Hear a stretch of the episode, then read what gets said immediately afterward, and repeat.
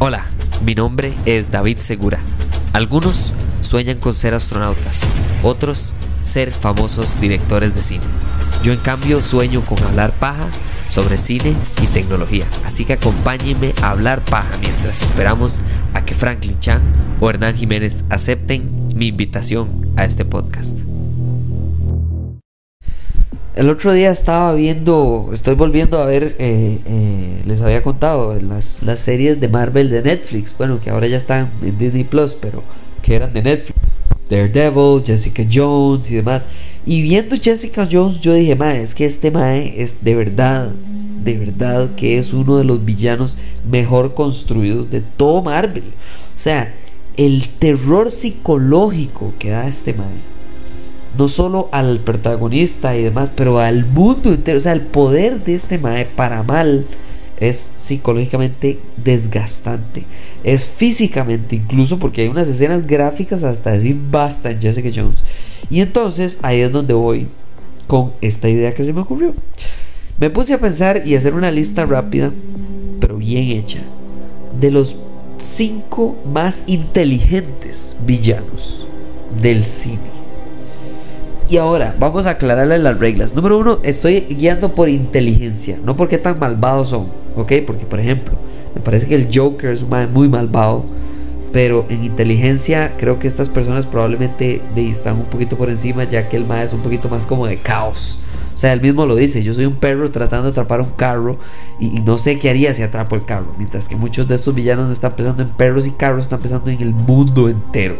Entonces, número uno es que tiene que ser inteligencia. Y número dos, tiene que ser villano, no puede ser antagonista, no puede ser ahí un antihéroe que no sé, no, no, no. O sea, tiene que ser villano, más podrido, así, irredimible, ¿ok? Entonces me ocurrieron estos cinco y están en orden, ¿ok? Yo, díganme ustedes, escríbanme a Hablemos para hacer en todas las redes sociales, escríbanme qué les pareció la lista, a quién agregarían o si moverían al 1 al 5, del 5 al 3, del 2 al 4, cómo moverían la lista para mejorarla o tal vez su lista, tal vez su lista no incluye ninguno de los míos, pero bueno. Entonces, Número 5. Número 5, vamos a volvernos a 1991, una película que todos ustedes si saben y han escuchado el podcast saben que me encanta. Número 5, hablemos de Hannibal Lecter. Oh, Hannibal Lecter actuado por Anthony Hopkins en El silencio de los corderos. Para mí es inteligencia pero pura. Porque este mae no es un mae Vamos a ver, sí, es estratega, sí, por supuesto, porque tiene un plan y tiene una meta final que es escapar de la prisión donde está. Pero yo creo que la capacidad de inteligencia de este Mae y la razón por la que está en mi top 5 es porque este Mae está haciendo un montón de malabares. Está ayudándole a, a Jodie Foster, número uno, la está leyendo, ¿ok? Es, su hobby, ¿verdad? Como psicólogo, si loco, enfermos. Ah, pero psicólogo al fin, eh, de, que el madre le está ayudando. Primero la pidió a ella específicamente porque quiere carnita fresca, ¿verdad? O sea, él no solo se come al ser humano, sino que se traga mentalmente a la persona con quien está. Y la inteligencia de él le permite no solo uno, ayudarle a ella así a crear un perfil de Buffalo ¿Cómo se llama? Buffalo Joe, creo que se llama, el mae que están tratando de atrapar.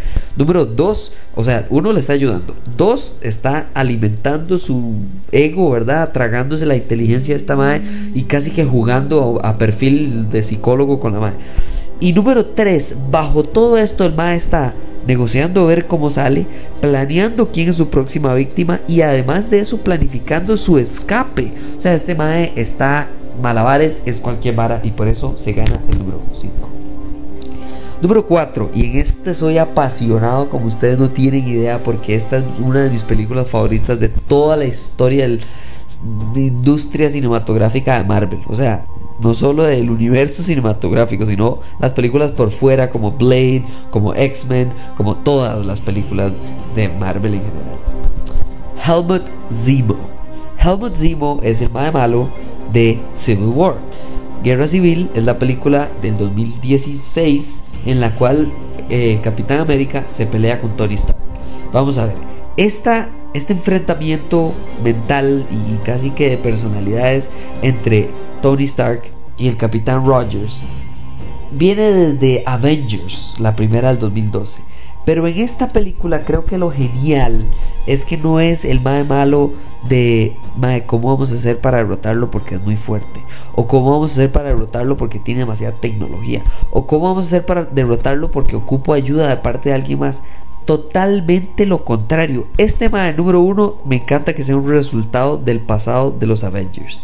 Este mae era alguien bueno, era alguien muy bueno en lo que hacía, era parte, era un soldado, era alguien inteligentísimo, estratega y demás, que lo que hizo fue volver a su casa, que vivía suficientemente lejos del centro como para esperar que no le pasara nada y de repente le cae un edificio a su esposa e hijos y él durante un año se sienta a planificar cómo destruir a las personas que destruyeron el amor de su vida y, básicamente en, totalidad, ¿verdad? Porque son sus hijos y su esposa esta idea del mae escuchando el audio, de la concentración de que este mae no solo descubrió la historia detrás de el Capitán América y su mejor amigo que también es eh, eh, buscado básicamente por la ley.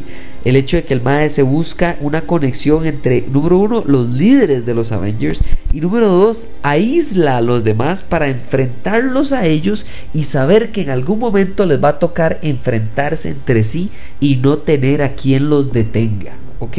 Porque sí, es cierto, el MAE básicamente lo que hace es encauzar a todas las naciones a preocuparse por los Avengers para que los Avengers tengan que ver cómo se separan, se pensionan, ¿verdad? O sea, las opciones que les dan es usted o firma o se pensiona. Pero para él, él lo que quería es, yo voy a agarrar a las dos cabezas de esta organización. Y un imperio que se destruye desde adentro no vuelve mientras que un imperio que lo destruye desde afuera siempre quedan restos del cual de volver a construir. Helmut Zemo básicamente lo que hace es, número uno, sí, por supuesto que en esta película es excelsa, pero yo incluso podría ir más allá y decirles, Helmut Zemo tiene la capacidad de separar a los Avengers a tal punto que gracias a él incluso que Infinity War es un éxito, porque si ellos hubieran estado unidos, probablemente no hubiera sido tan fácil para Thanos reunir las, las gemas del infinito. Eso es un tema casi que para otra película, por, eh, para otro episodio por completo, pero de verdad que es algo de lo que quiero hablar a profundidad.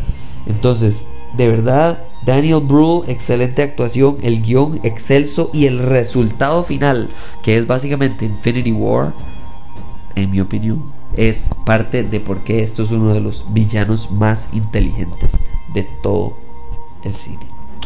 Número 3. Número 3 nos vamos ahora del 2017, nos volvemos a 1995 a una película llamada Seven o Los Siete Pecados Capitales.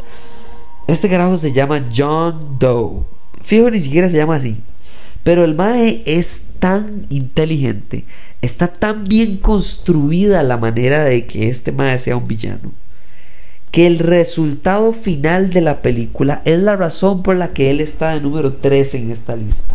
John Doe, actuado por Kevin Spacey, básicamente es un mae que dice que lo que él va a hacer es el, el, el ¿cómo es que dice el mae? El cuando va en el carro con Brad Pitt y con Morgan Freeman lo que les dice es que él está haciendo la obra de Dios. Eso es lo que dice. Estoy haciendo la obra de Dios.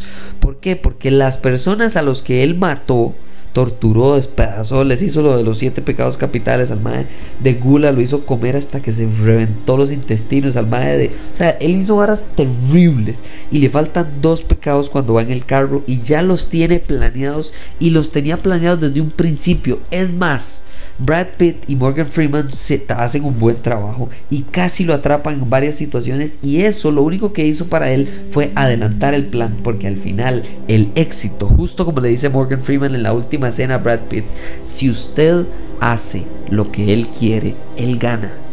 Y al final todos, no solo ellos dos, todos hacen exactamente lo que John Doe quería que pasara desde el principio. John Doe tiene un plan, tiene siete víctimas y las siete víctimas cumplen exactamente su rol para lo cual él dice que él se va a volver famoso. Y lo hace. Se ejecuta a la perfección. Y por eso este más es el número 3. Pero bueno, faltan dos todavía. Y la razón por la que están dos y uno es porque superan a estos tres, obviamente. Pero eso está en el episodio próximo, ya mañana, ¿ok? Porque quería hacerlo esto de dos partes y creo que esto es un buen momento para eliminar aquí, hacer un corte en el número 3 y nos hablamos mañana para hablar del 2 y del 1. Muchísimas gracias por escuchar este episodio. Espero que hasta el momento les haya gustado la idea. Y si les ha gustado y encantado, escríbanme a Hablemos Paja CR en redes sociales para ver qué se les habría ocurrido a usted o de otras listas que podría hacer respecto a cine. Muchísimas gracias. Nos hablamos mañana con el 2 y el 1.